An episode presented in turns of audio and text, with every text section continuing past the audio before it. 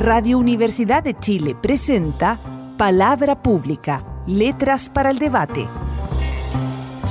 Un programa de la Vicerrectoría de Extensión y Comunicaciones de la Universidad de Chile, conducido por la periodista Jennifer Abate. Aquí, cada semana, abordaremos temas de la actualidad cultural y social junto a diversos invitados. Muy buenas tardes, bienvenidos y bienvenidas todos y todas a una nueva edición de Palabra Pública Letras para el Debate. Estamos en Radio Universidad de Chile 102.5. En esta oportunidad vamos a abordar uno de los aspectos cruciales eh, sobre los que ha habido debate en nuestro país en los últimos meses, que tiene que ver con el sistema educativo, qué pasa con la educación telemática, cuáles han sido los principales desafíos. Y para hablar sobre ese tema, estamos por supuesto con una autoridad. Estamos hoy con Beatriz Ábalos, ella es académica y pedagoga Estudió pedagogía en Historia y Geografía en la Pontificia Universidad Católica de Chile. Luego realizó estudios de doctorado en St. Louis University, Estados Unidos.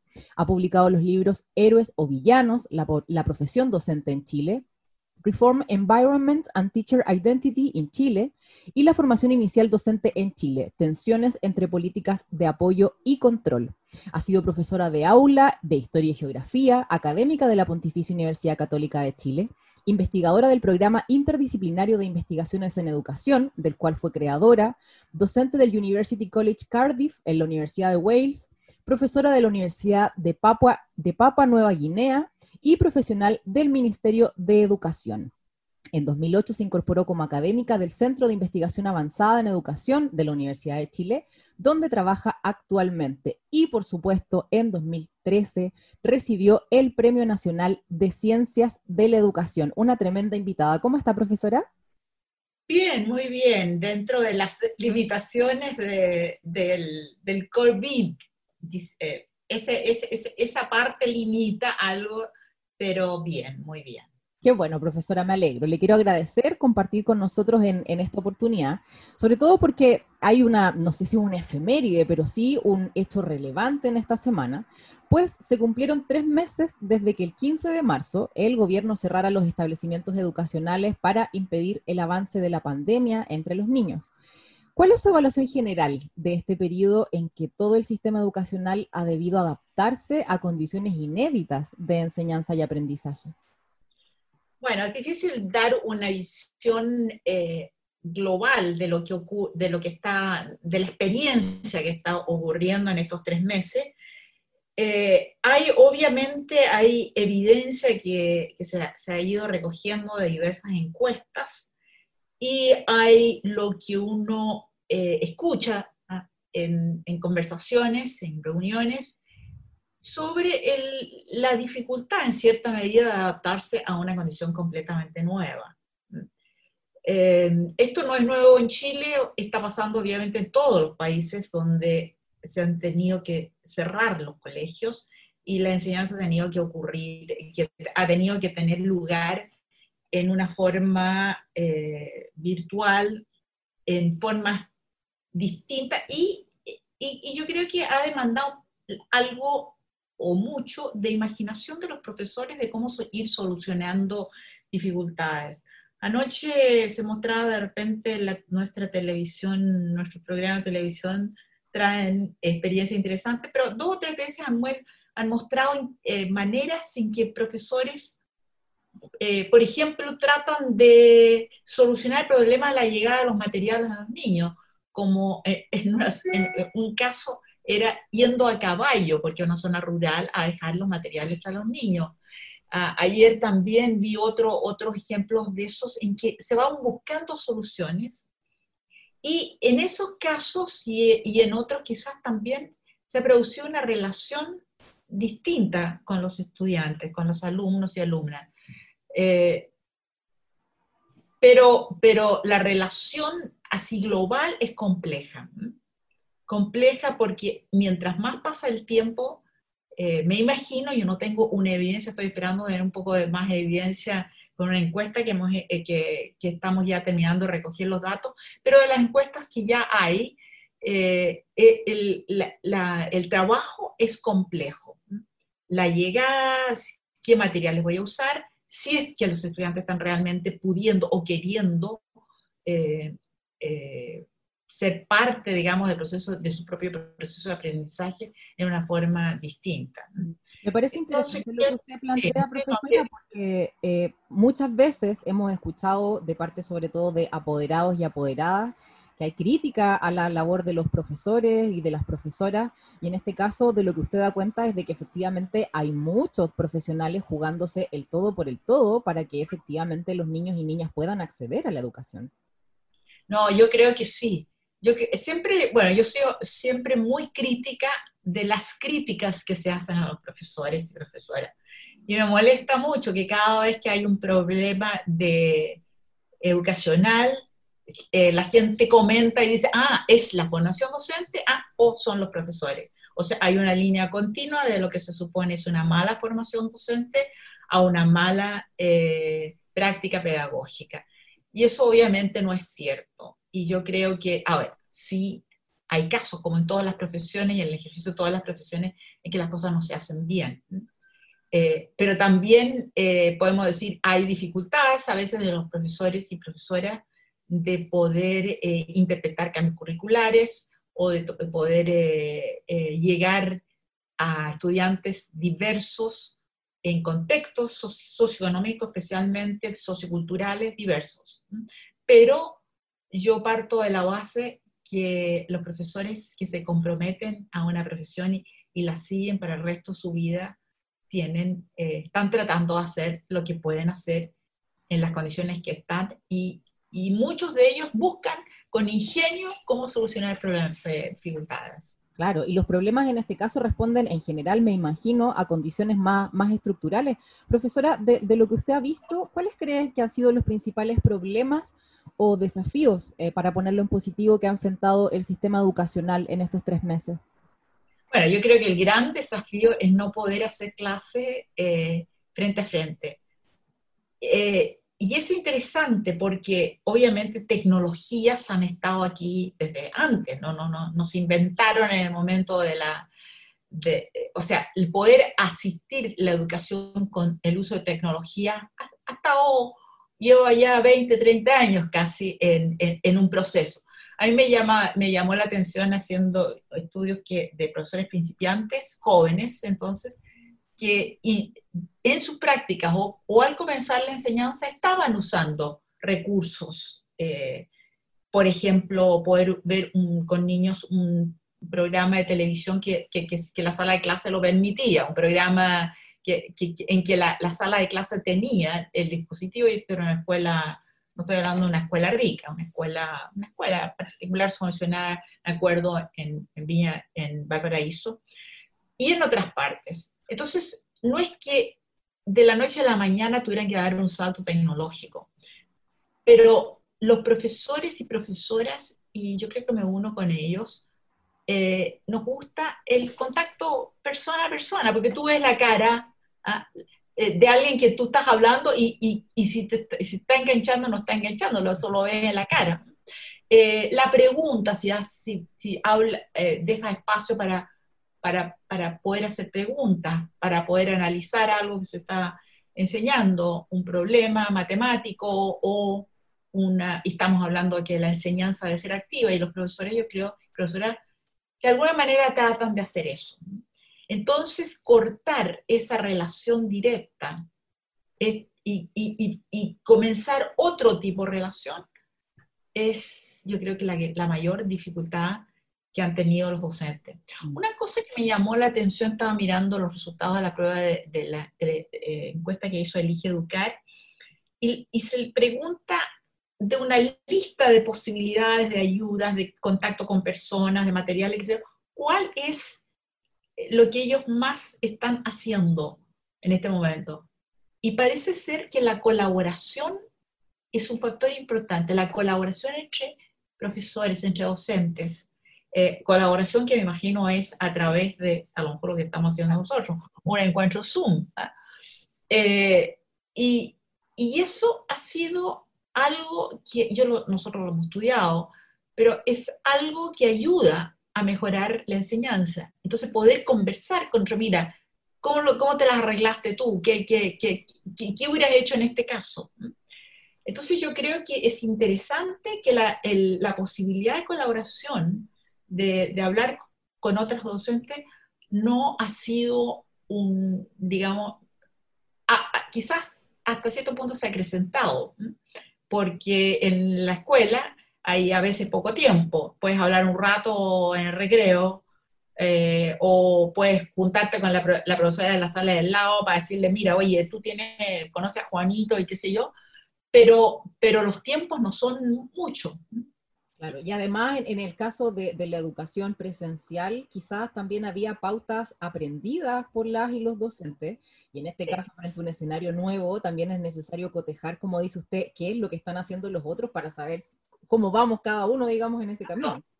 No, y ahora tienen un, currículum priorizado que, que, me imagino, es bien impresionante. Me metí en la página web del Ministerio de Educación y en realidad tienen, han, hecho una priorización para absolutamente todas las asignaturas y las posibilidades, digamos, la formación técnico-profesional, la educación indígena, etc. Entonces, hay materiales, eh, una cantidad de materiales que quizás no habían antes, así tan fácilmente pero, pero manejar todos esos materiales, meterse, a, yo soy profesora personalmente de historia, historia, y a meterme a todo el programa historia, qué es lo que voy a sacar y qué es lo que no voy a enseñar, eh, tengo que, también es tiempo, es tiempo de, de remirar aquello que enseño. Entonces, hay un elemento interesante, complicado, más allá de si los niños tienen o no tienen tecnología, que ya sabemos que hay eh, eh, muchos niños que no, no, tienen en sus casas computadores, por ejemplo. Eso me hacía pensar que en el programa Enlaces, que empezó en, en, los 90, en que se entregó con computadores a todos los estudiantes, no sé qué pasó por el camino, que ahora no todos tienen computadores. Esa es una pregunta que habrá Yo me acuerdo del proyecto Enlaces porque en ese tiempo estaba en el colegio. y, te regalaron un computador. Recuerdo lo de Enlaces, recuerdo la plaza que aparecía como el home, claro, claro. enlaces, etc. Claro, efectivamente ahí había una, un, programa, como dice usted, eh, que, que pretendía en el fondo solucionar en el largo plazo estos problemas, pero hoy día tal como usted plantea, nos damos cuenta de que estamos lejos de haberlo solucionado. Porque nos parece que no pudimos o no continuamos o no nos imaginamos ¿ah? que no todos los hogares tienen computadores. Mm. Eh, yo me acuerdo a propósito de enlace, eh, estaba haciendo un viaje de turístico con una amiga, nos habíamos ido sur-sur de Chile, y por ahí en, en, la provincia de Aysén, cerca de Coyhaique, eh, vimos unos un niño caminando, solo pregunté, la ¿qué tal? Estaba en el colegio. Sí, ¿y qué te gusta más del colegio? Ah, me dijo, mandar carta a mis amigos. O sea, estaba usando el sistema de enlace que tenía, ¿te acuerdas del buzoncito? Me acuerdo. Y mandar carta a un amigo que vivía en el norte, por ejemplo. Entonces, esta cosa fantástica de comunicarse ¿eh? desde el sur-sur de Chile al norte de, Chile, eh, en un chico que yo creo que tenía como 8 o 9 años, una, era, era, era chico, o algo por el estilo.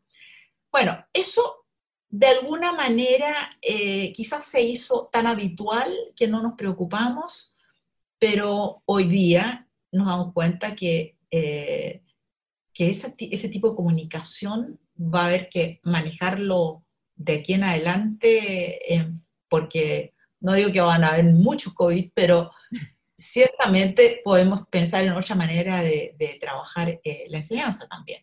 Claro, no sabemos finalmente cuáles van a ser las consecuencias en términos de, modelo y estructura que va a seguir la educación. Les recuerdo a nuestros auditores y auditoras que estamos en esta oportunidad conversando con la Premio Nacional de Ciencias de la Educación, profesora titular de la Universidad de Chile, Beatrice Ábalos. Vamos a hacer una pequeña pausa musical y regresamos a Palabra Pública, Letras para el Debate.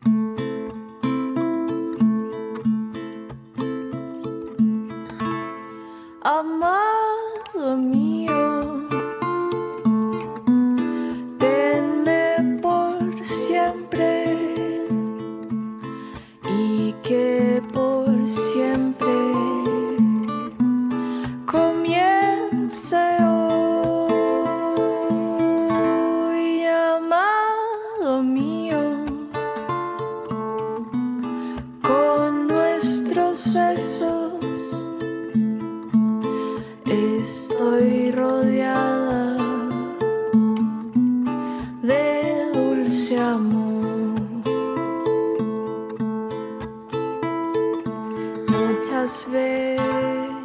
veces dije,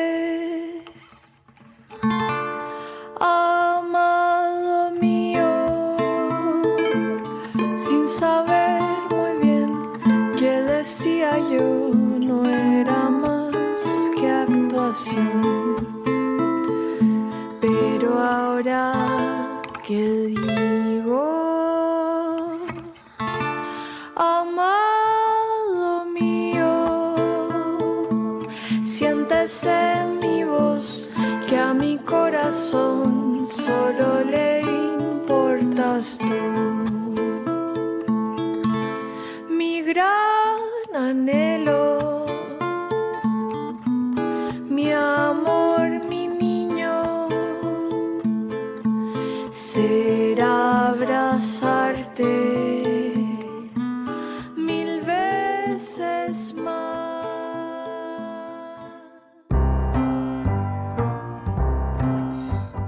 regreso en Palabra Pública, Letras para el Debate en Radio Universidad de Chile 102.5. En esta oportunidad conversando con la Premio Nacional de Ciencias de la Educación 2013, la profesora Beatrice Ábalos. Profesora, estábamos hablando de, de dificultades y sin duda las dificultades que muchas madres, sobre todo, lo personalizo en las mujeres, han evidenciado en estos meses de educación telemática no tienen que ver solamente con el sistema educativo, sino con la estructura de la sociedad. Estoy pensando en las labores de crianza y cuidado del hogar, que recaen mayoritariamente en las mujeres, y en este escenario deben teletrabajar mientras cuidan niños y niñas, muchas veces hacer tareas con los niños y niñas, y además hacerse cargo de labores de la cocina, el aseo, etcétera. ¿Cómo avanzamos para que no solo la labor educativa, sino también las de cuidado y de trabajo sean más ventajosas para las mujeres? Eh, no estoy muy segura que tenga una respuesta clara para eso. Eh, ciertamente hoy día hay ciertas labores que se han facilitado. Eh, veo, cuando veo también los programas de televisión y está mostrando los hogares más pobres, veo un- que todos tienen un, un refrigerador, eh, que no era el caso en los pobres cuando yo era joven y cuando tenía, había, existían este, este mundo que se llamaba de las poblaciones callampa.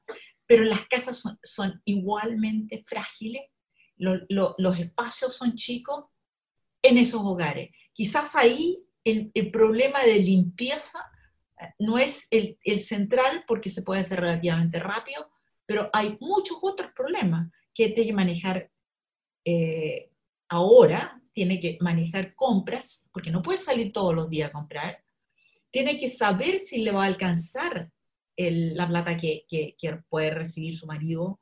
Bueno, en el supuesto que hay una vida familiar es desorden, pero cuando hay una vida familiar distinta, yo vivo en Las Condes.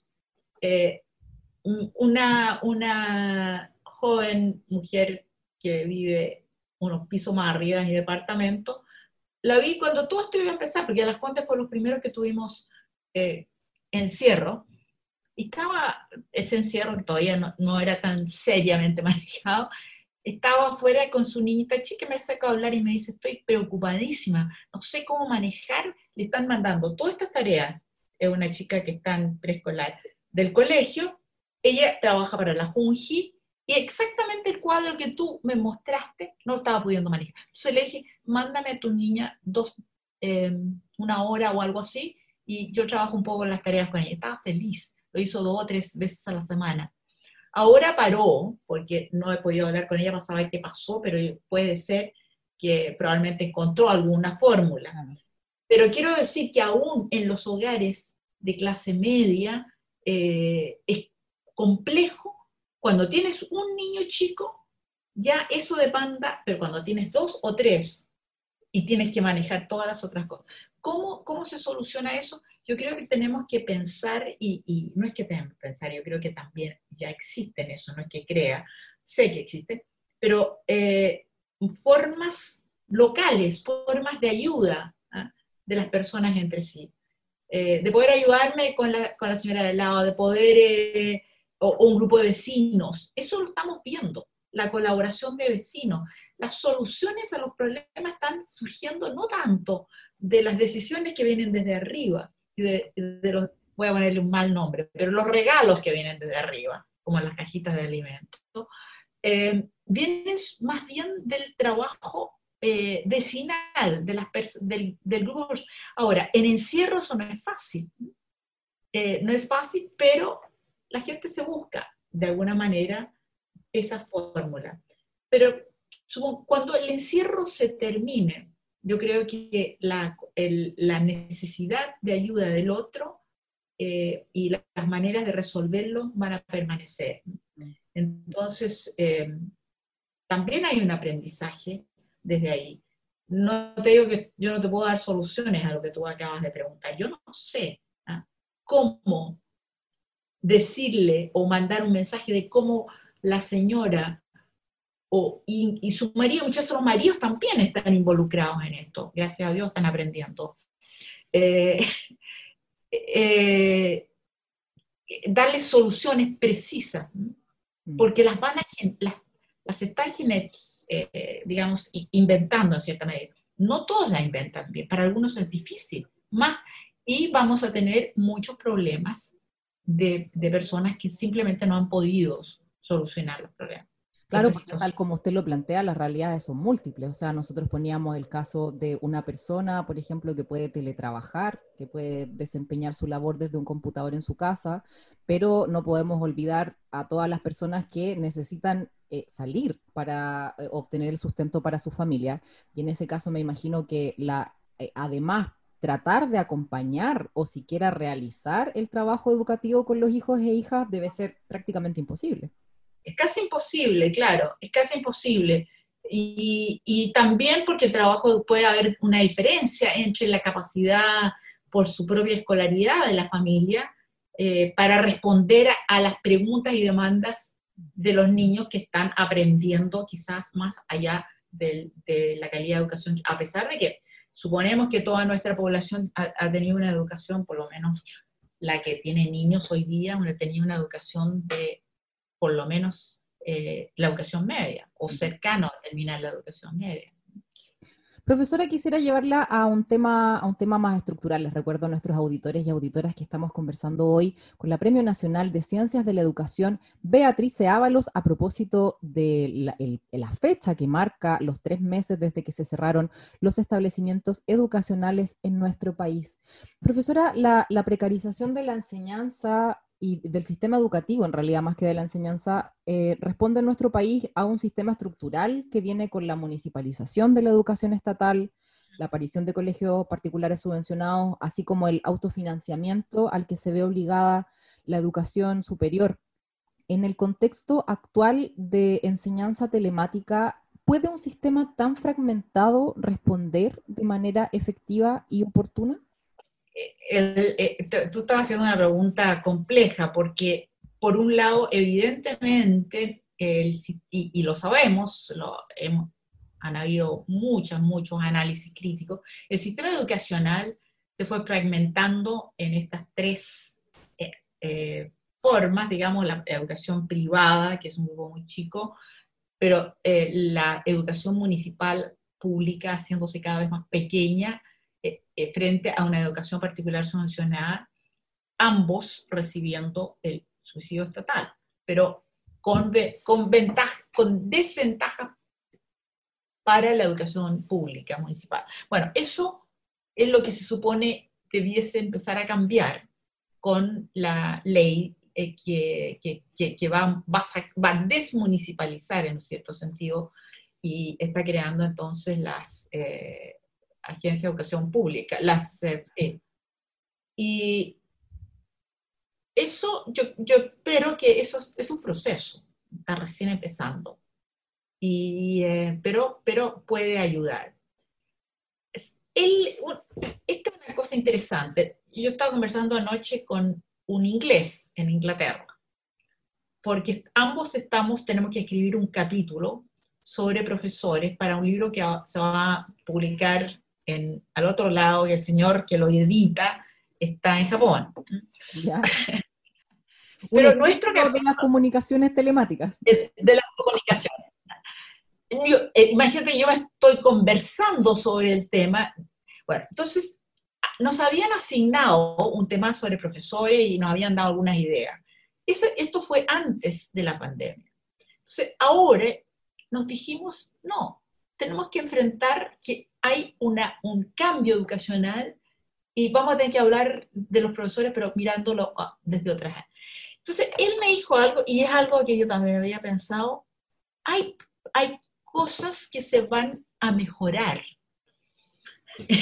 Entonces, el ejemplo que escuchamos hace dos días atrás o tres días atrás, en que nuestro Ministerio de Educación dice que va a hacer, no va a ser el CIMSE como, como siempre fue, porque hasta hace muy poco estábamos todos gritando que no se hiciera, pero el Ministerio insistía que sí.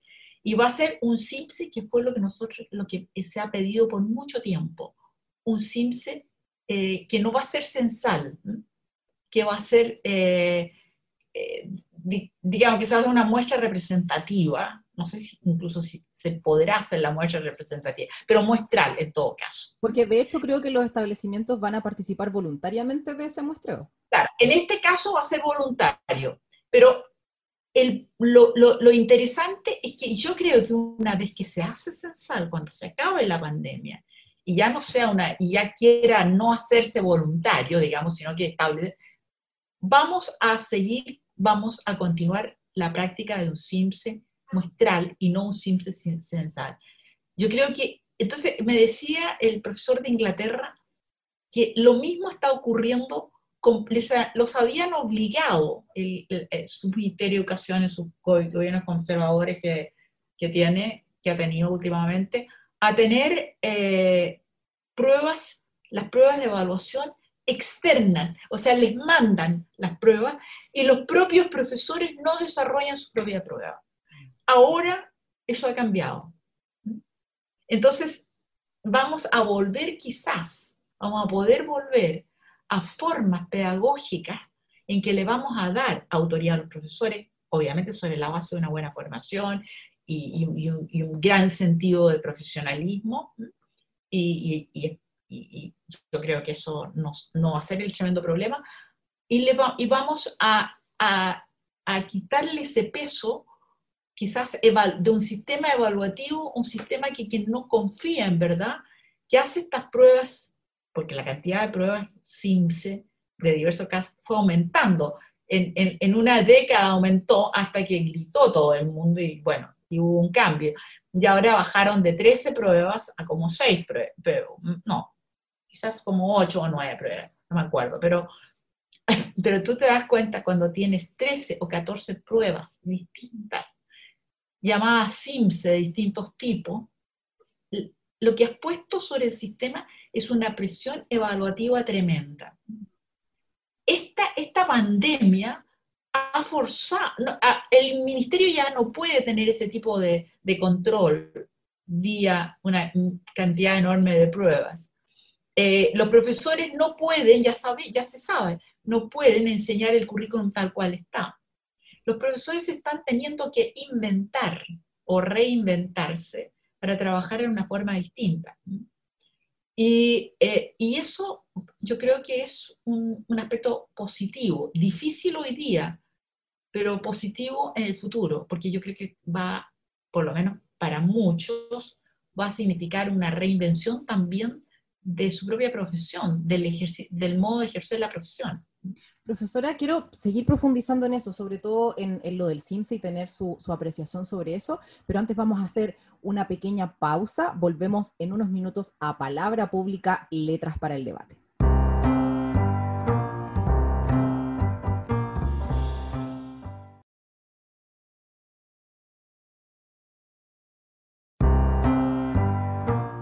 De regreso en Palabra Pública, Letras para el Debate, en este viernes conversando con la Premio Nacional de Ciencias de la Educación, profesora titular académica de la Universidad de Chile, Beatrice Ábalos. Profesora, usted estaba hablando sobre el, algunas ventajas inesperadas que han aparecido en medio de, toda esta catástrofe, y una de ellas es efectivamente... Me gusta lo de catástrofe.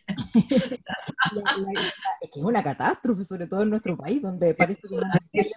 de hecho, parece que estamos entre los que peor están manejando esta, esta situación.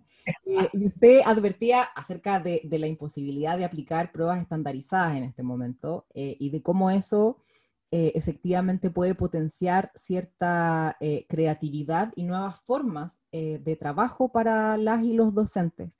Desde el Centro de Investigación Avanzada en Educación, hace unos días publicaron una columna que es del académico Cristian Beley, que precisamente critica la prueba CINCE, de la que usted nos hablaba hace un rato, y ahonda en cómo el modelo de mercado afecta a la educación chilena. Decíamos que el CIMSE fue suspendido este año por la pandemia y que solo se va a aplicar una, prueba muestral, pero quisiera que profundizara en cuál es el impacto de este tipo de prueba estandarizada en la educación chilena, en el aprendizaje que reciben los estudiantes y en la labor de los profesores y profesoras. Bueno, yo creo que el, el,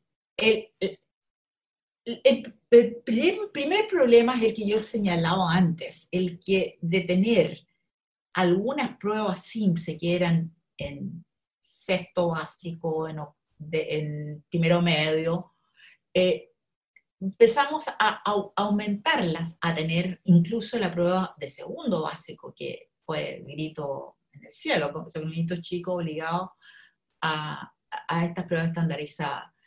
Eh, entonces, el, exceso de esas pruebas convierte el sistema, o sea, le quita el, espacio a los docentes para eh, enseñar sin miedos de no enseñar aquello que se va a medir. Mm.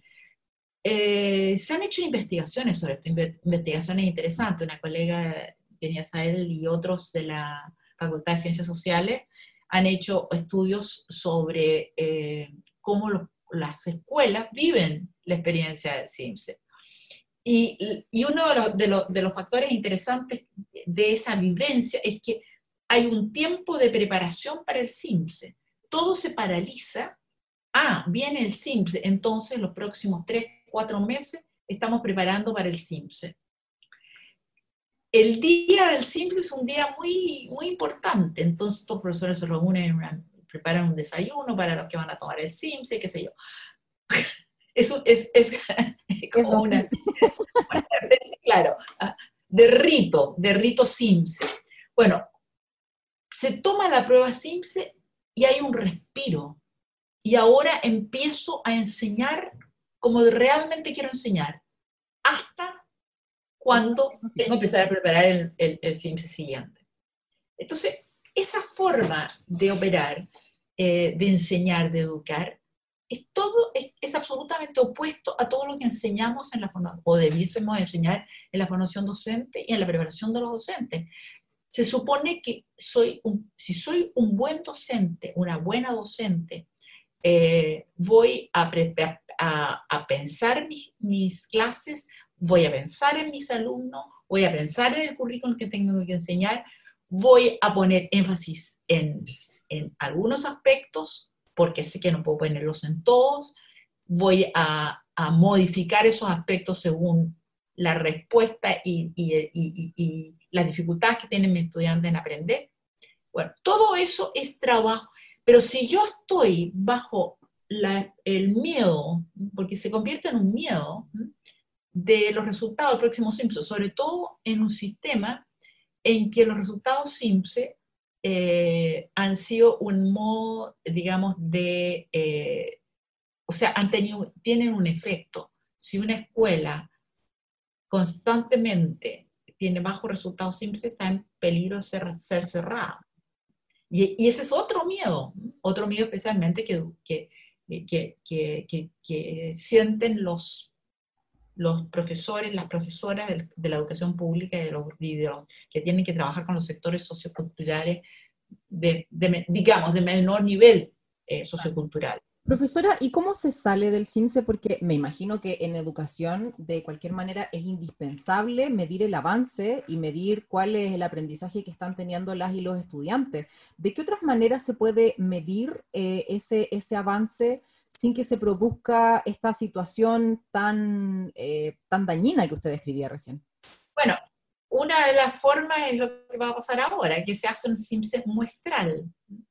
Entonces, si el SIMSE muestral, eh, no, no es, a ver, vas a tener una, una visión. Por ejemplo, nosotros tenemos en Chile, se aplica la prueba TIMS, la prueba PISA, que son muestrales. Eh, y, hay, y eso nos da una, una, visión de lo que saben nuestros estudiantes comparado con estudiantes en otra parte del mundo. Si nosotros hacemos una prueba eh, muestral, es lo mismo. Vamos a saber, porque hacer una muestra bien hecha, digamos, que sea representativa, y vamos a saber lo que los niveles de, de aprendizaje y cuánto se avanza o cuánto no se avanza. Pero no estamos eh, primero, no, primero no le ponemos consecuencias malas, de manera que yo en esta escuela tengo miedo, miedo constante que la van a cerrar, porque en realidad no logro eh, o no logramos llegar al nivel esperado. Entonces, más bien, las, el Ministerio de Educación, las autoridades, el PIP, qué sé yo, van a tener que trabajar mucho más, y especialmente en las agencias locales de educación, eh, donde, donde hay centros dedicados al trabajo con los profesores, al, desarrollo profesional, vamos a trabajar con, los docentes, con las profesoras, aquellas áreas complejas o aquellas áreas de aprendizaje que un CIMSE muestral mostró que no estaban bien cubiertas o no estaban bien llevadas. Profesora, y teniendo eso a la vista, eh, eh, sabiendo que se puede aplicar pruebas muestrales como la TIMS o la PISA que usted describe, ¿en qué momento se decide aplicar una prueba como el CIMSE y con qué finalidad?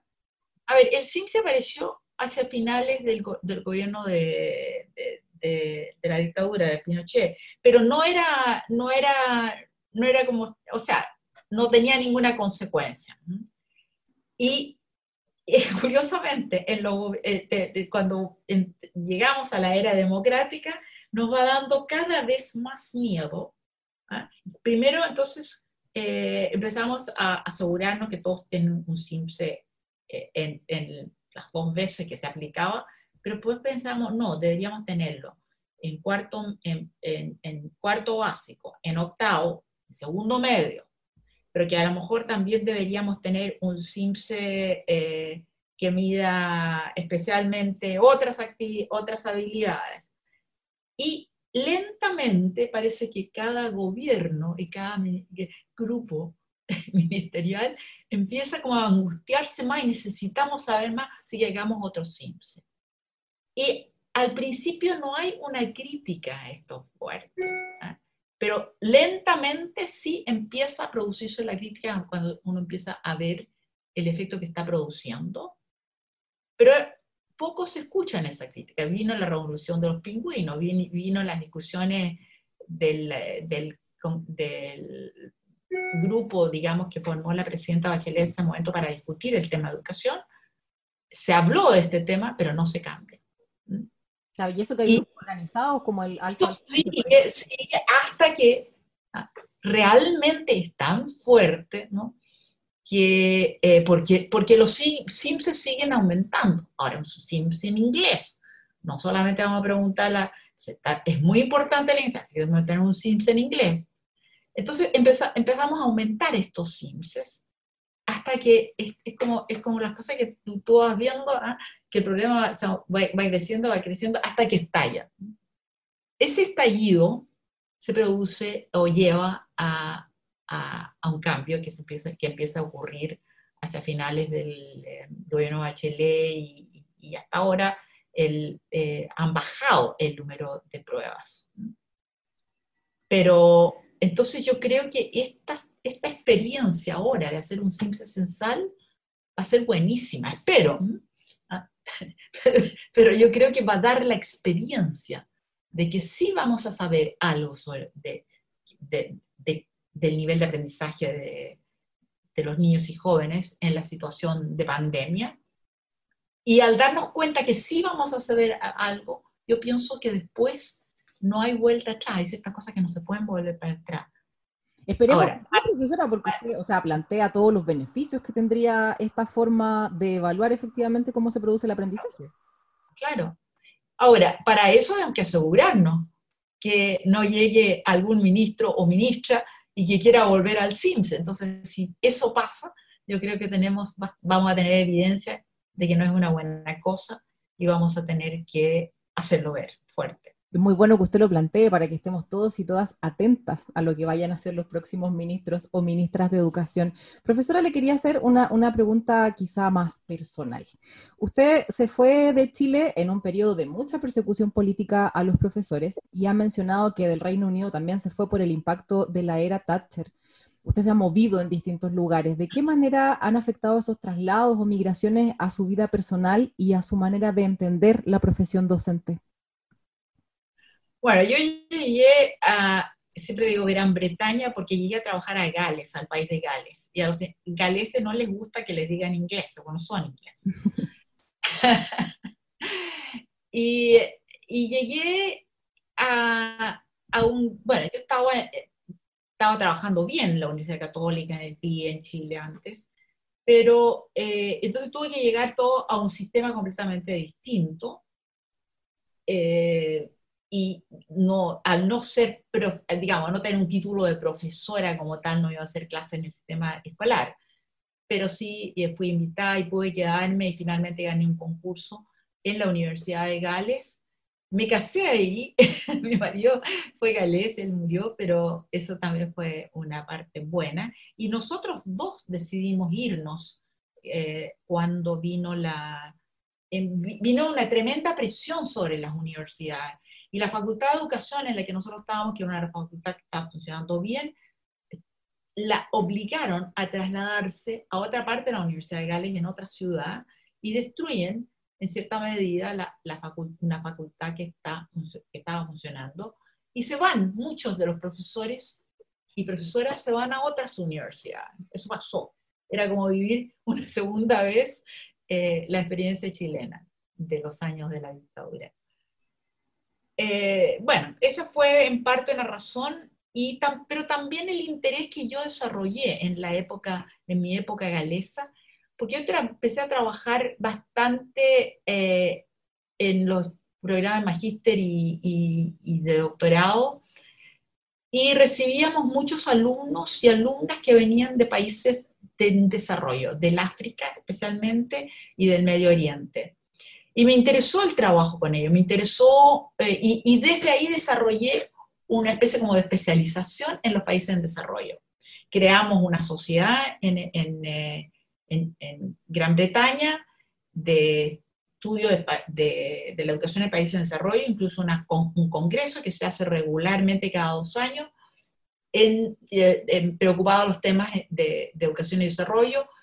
Participé desde, otra instancia que, que, tuve la oportunidad de, hacer, en hacer una revisión de investigaciones en, países en desarrollo sobre eh, enseñanza y formación de los profesores y eh, Teacher Education Research Review.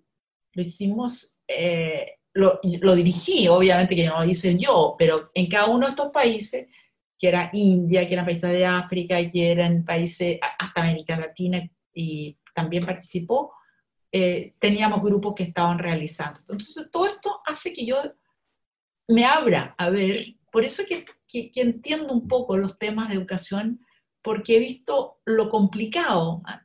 que es, por ejemplo, eh, en un país gigantesco como la India, poder eh, llegar a todos los maestros, maestras, poder eh, darles los materiales que necesitan, poder hacer desarrollo profesional docente en la forma como uno quisiera. Y eso hace que cuando todo se produce este, esta, esta crisis en, Gran Bretaña, eh, decidan, decidamos, porque había una oferta, digamos, había un llamado concurso para el cargo de profesor de, de la Cátedra de Educación de la Universidad de Papúa Nueva Guinea. Y ese es un país que muy pocos chilenos conocen, eh,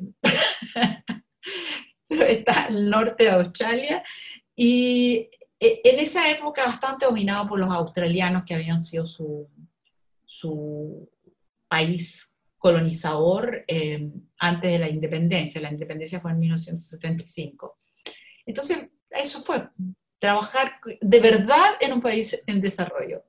Efectivamente, tener otra, otras experiencias. Le quería preguntar también por una, una de las cosas que encuentro valiosa del Centro de Investigación Avanzada en Educación, CIAE, eh, del cual usted es parte de su consejo directivo, que tiene una mirada eh, transversal y transdisciplinaria para enfrentar eh, todo el, el, fondo, el análisis y el estudio relacionado con la educación y el aprendizaje. ¿Cuál es la relevancia de observar, así como usted habla de observar desde diferentes países y diferentes realidades, observar desde diferentes disciplinas lo que pasa Eh, con los procesos de enseñanza y aprendizaje?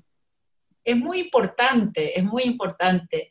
Eh, y yo creo que eh, una de las cosas interesantes de- del CIAE, eh, porque eh, hay ahora un instituto, un gran instituto, que es que por fin la Universidad de Chile creó. Después de, Entonces, de muchos ires y venires. Muchas idas y venidas, pero eh, finalmente lo creó y nosotros estamos muy contentos con eso. Ahora el CIAE es una parte de este instituto, pero es la parte quizás más eh, eh, digamos que ya, ya, ya lleva una larga historia de hacer investigación. Tiene más de 10 años el CIAE. Sí, desde el 2008. Yo llegué al CIAE el 2008. Eh, creo que fue un año antes que, que- que empezó a... Bueno, el, el- y entonces, si bien nosotros tenemos líneas de investigación, política, el, el liderazgo de directivos y mejoramiento de la escolar, la docencia, la enseñanza como tal, eh, como por ejemplo matemática, lenguaje, ciencia y hasta neurociencia, eh, son áreas que sí se mezclan. No es que estamos encerrados. Por ejemplo, cuesta decir que yo dirijo el área de docencia, que no sea relevante lo que está haciendo mi colega en el área de enseñanza de las matemáticas con un programa ARPA, que es de desarrollo profesional docente. O sea, los temas. Entonces, estamos, o lo que está haciendo otros colegas en el área de eh, mejoramiento de la gestión escolar y de los procesos de las instituciones escolares de las escuelas, los temas de liderazgo, los temas de economía de la educación, que, que- que- que- están presentes en todo. Así que sí, y nosotros tenemos una práctica de cada mes y tanto de hacer la presentación de algunos de los trabajos en curso a todos, a toda la comunidad, digamos, del CIAE y el instituto. Y eso hace, no siempre van todos, y eso es explicable, pero tenemos esa oportunidad de saber lo que están haciendo los otros, de contribuir y decir, mira, ah, claro, mira, aquí, y, y de producir entonces ese encuentro. Y eso es, es esencial eso para la investigación en educación. Estamos conversando con la Premio Nacional de Ciencias de la Educación, profesora de la Universidad de Chile, Beatrice Ábalos. Profesora, vamos a hacer una última pausa musical y ya volvemos al último bloque de Palabra Pública, Letras para el Debate.